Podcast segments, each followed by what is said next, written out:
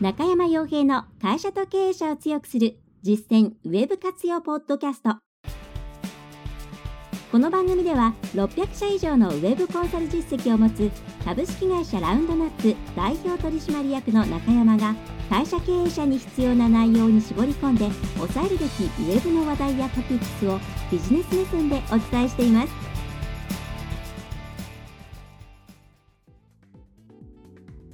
皆さんこんにちは。ラウンドナップコンサルティングの中山です。それでは本日も会社と経営者を強くする実践ウェブ活用ポッドキャストを始めていきたいと思いますのでぜひとも最後までお聞きいただければと思います。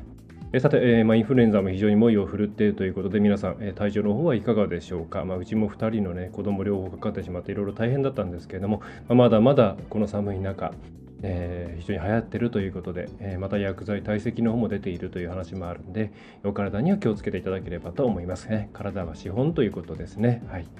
えそれでは今回のテーマ、えですけれども、ポッドキャストのテーマですが、えタイトルとしては、え無意識に全てがホームページで完結するというふうに思っていないかという内容をお送りしたいと思います。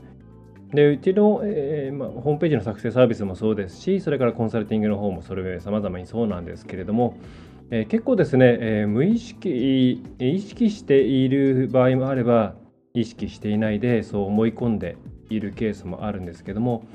え、ホームページというものを作れば、そのホームページ単体で、え、いかにしてそこから問い合わせを得られるかと、まあ、そこをひたすらやっていくことになるというふうに思っている方が多いなというふうに感じます。でこれはもちろん業種業、業種というかですね、え、まあ、サイトによってはそういうサイトもあります。例えば、えもう端的に言えば EC サイト。でこれは基本的にはホームページで集客をし、えネットで集客をしてネットで完結するという商売ですし、まだそれ以外でも、え比較的、今比較検討をよくされていくような、例えば家電ですとか、それからそういう、まあ、ラベルがあるような、型番商品があるような商品、えー、ものですね、については、ネット上である程度完結してしまうケースの方が多いと思います。ただ、その、あとは B2C ですね。B2C なんかも、特に一番最初の来訪の部分というのは、ネット上で比較検討が、え、まあ、終わってしまうケースも結構多いですね。はいでそれとは逆に、え、特に B2B の方がそうだと思うんですけれども、えーね、ホームページ上で全てが完結するということが、まあ、少ないというものもたくさんあります。で B2C においてもそう、まあ、例えばまニーズが突発的に発生するようなその食料品ですとか日用品ですとかそういうものはままた、え違った理由でそうなんですけれども、まあ、実際にですねいいなと思ったところに、え試しに行ってみてそして、えリアルでのさまざまな接客ですとかサービスの説明を聞いてみてそして決定するというケースもあると思います。でそれはえー、比較検討することによってその決断が人生に非常に重要な影響を与えるようなものであったりあるいはそのお子様とか、えー、ご家族とかそういう方々の非常に、えー、まあ、高価な、え商品であったり塾とか、えそれから、え習い事全般そうですけれども、え教材とか、まあ、そういうのそうですね、はい。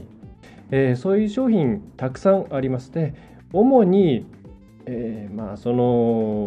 多くの、うん、ホームページをですね使って、まあ、いろんなものを売るっていう時に結構ですねホームページ単体で完結単体で、えー、完結しないケースの方が多いっていうふうに考えていただいた方がいいと思います。はいえー、よくですね今例えばホームページをお持ちで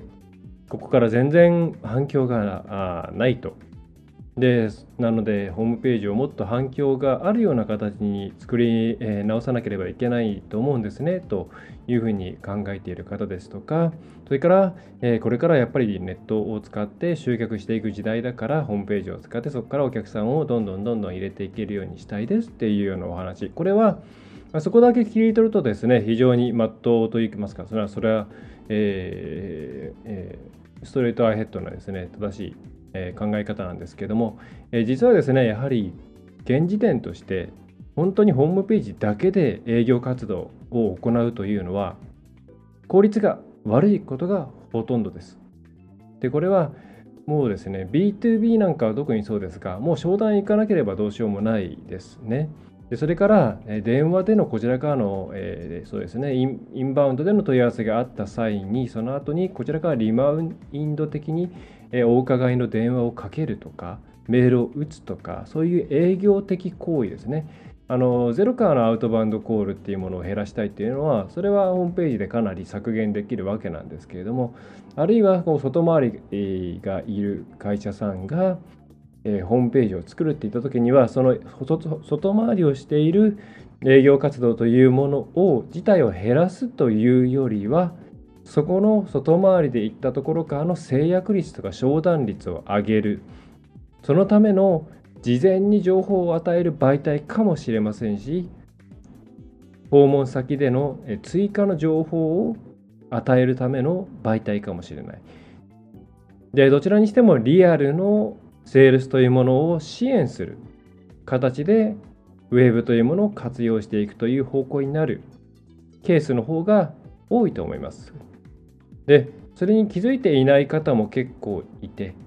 例えばホームページ作りました、ちゃんと作りました。でもホームページから直接問い合わせのフォームってあんまり回らないよね。ホームページの電話問い合わせのところからこうイベント、イベントというか電話クリックしたらイベントが発生するようにしたりして、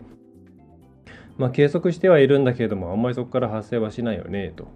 まあ、でもなんか最近、数字を見ていると、その営業の、えー、制約率が上がっていたりとか、その営業に行った時のお客さんの対応が変わっていたりとか、商談のスピードが上がっていたりとか、お客さんの、えー、品質、まあ、お客さんの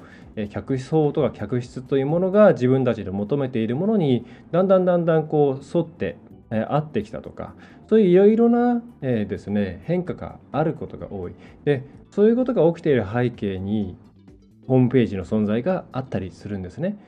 つまりお客さん、まあ、その発注をしたい B2B であれば発注をしたいそれから、うん、問い合わせをしたいというお客さんは初めからいきなり電話かけるというのは個人情報を晒すことになりますしその後の営業というものもすごく不安視を不安に感じますからまずはホームページがあるかどうかというのは絶対に探します。そしてホームページがあったらそこで情報収集をしてでいくつかのところと比較検討してあここってまともそうで自分たちのニーズに応えてくれそうで良さそうだなと思ったらそこに対して事前に情報を持っている前提で問い合わせをしてきたりあるいは偶然そこの展示会でそこと出会ったりしたらそこでちょっと話をしてみようかなと思うようになったり、まあ、あるいは本当に偶然そこに、えー、ですねあの飛び込みといいますか、まあ、ルートの営業が入ってきたら話をじゃあちょっといつもこういうふうに来ても断るんだけどもこの会社さん前見たなあ聞いてみ話を聞いてみようかなというようになったりとか。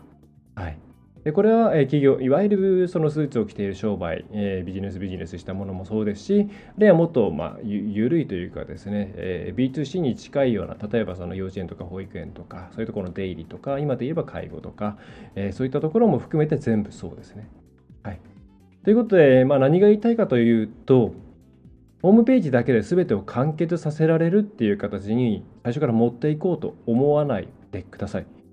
多分相当効率の悪いマーケティングを行うことになります。あくまで最終的にクロージングする。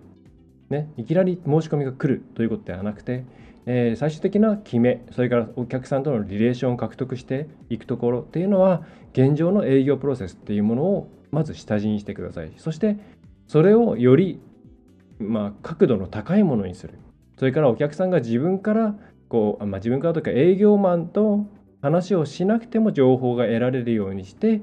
そして結果的に商談のスピードとか単価とか、えー、まあ、そういったものを上げていく、はい、そういうところをぜひ目指していただければと思います。営業マンを、まあ、の減らすというふうに考える、まあ、最終的に減らすことはもちろん可能なんですけども、まあ、あんまりその効率いいとは思わないですね。あまりにも今多すぎて減らさなきゃっていうことだったら分かるんですけども、まあ、ある程度適正な、えー、規模感の営業部隊がいるんでしたら、その営業部隊が発生させられる、えー、売上というものをどうやったらよりこうブーストアップできるかどうか。そして、えー、それによって、えー、今の営業部隊でさらに会社の、えー、売上をどれだけ大きくできるかどうかそこのサポートというものをマーケティングマーケティングの考え方をちゃんとね踏まえて作ったホームページさんがサポートしていってくれる。っていうふうに考えていただくといいんじゃないかなと思います。で、この考え方というのは実際のビジネスの流れに沿っているから効果が出やすいということももちろんそうですし、現場の営業さんからの協力を得やすいっていうこともまたあるんですね。結構多いのはホームページ作りました。でも営業さんはホームページなんかから、なんか見てきた人の問い合わせなんて大して角度も高くないからあんまりフォローしたくないよとか、それからホームページなんてどうせ役に立たないんだから自分たちが足で稼ぐしかないんだとか、えー、それが真実なこともありますし、まあ、そうじゃないことももちろんあると思うんですけれどもそういうふうになってくるとお客さんが今どういうことを知りたいのかとかお客さんってこういうことを言ってあげるとすごくいい反応するんだよねとかそういうですね現場の現場に転がっているとっても素晴らしい情報っていうのをフィードバックしてくれなくなります。まあ、てかフィードバックしてくれません。えー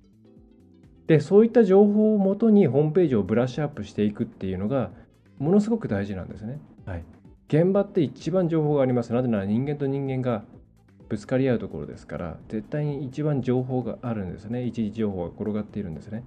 で理想的にはホームページがお客さんを連れてきて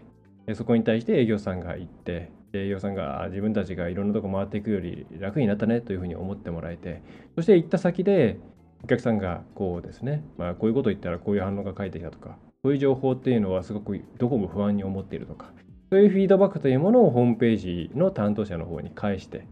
そしてホームページ上に不安を感じることがあれば、それを解消するようなコンテンツを先に立って作ってあげるし、お客さんが、あ、御社のそういうとこすごくいいと思ってたんですよねっていう内容があったら、それをちゃんと自分たちの特徴のところに載せていくという形で、ぐるぐるぐるぐる回る形で、営業とマーケティング両方をね、あの巻き込んでいきながら PDCA サイクルを回すっていうのが理想的な一般的な中小、えー、まあ大企業もそうですけれども、えー、企業のホームページの回し方です。はい、EC サイトとか本当に人間がいないような業種あるいはもう完全ブランディングサイトとかになってくるともちろんこれは話が違いますが一般的なその見込み客を獲得してそこから、えー、顧客を作っていくというような商売であれば、これは全部共通です。えー、ぜひともそういう考え方でホームページを作ってあげてください。結構ホームページだけで売り上げを上げられるように頑張りましょうみたいな形で考えて作ってしまうケース多いですが、なかなかそれだけで反応を取れることは稀です。本当に圧倒的な何かを持っているか、それか、まあ、実は既存のお客さんがいっぱいいて名前で検索して勝手にですね、えー、引き合いを作ってくれるような下地があるとか、ま、いろんなイレギュラーな要因がある時だけです。普通の企業ならまずそこから考えなきゃはいけないというふうに考えてみてください。で、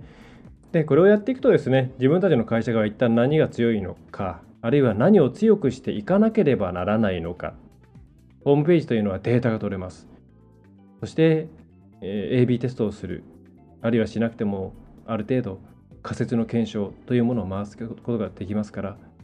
ね、お客さんのとこ毎回行ってセールスのトークを変えて仮説検証するっていうのは非常にあの精度それからうんスピードさまざまな面で難しいそれからそれができる人材っていうのはなかなか少ないということがありますけどホームページってかなり楽にシステマチックにできますからそこでですね、えー、やらない手はないというふうに思います。えー、というふうにですね、えー、結構そういうふうに無意識のうちにホームページ完結型で考えてしまう方が多いので、ぜひそこは一旦取っ払って、ホームページは決して魔法の杖でも銀の弾丸でもないと、えー、ただの、ただのウェブ上の営業スタッフでしかないと。いうふうに考えて、みえーね、あの作っていただければと思います。はい。まあ、少なくともうちはそうやって作っていって一緒に育てていきましょうねっていう形で、えー、やって、えー、いますね。まあそうすると最終的には、えー、メンテナンスはしなきゃいけないですけども、まあ、自動的にいっぱい働いてくれる、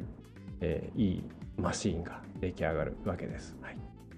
え、ということでですね、まあ、そのことを考えているといつかホームページっていうものは人に近づいていくんだろうなというふうに思うわけで、まあ、ホームページの内容というものも、えー、なんかね自動的に学習していろんなことを覚えるようになったら面白いなとは思いますね。はい。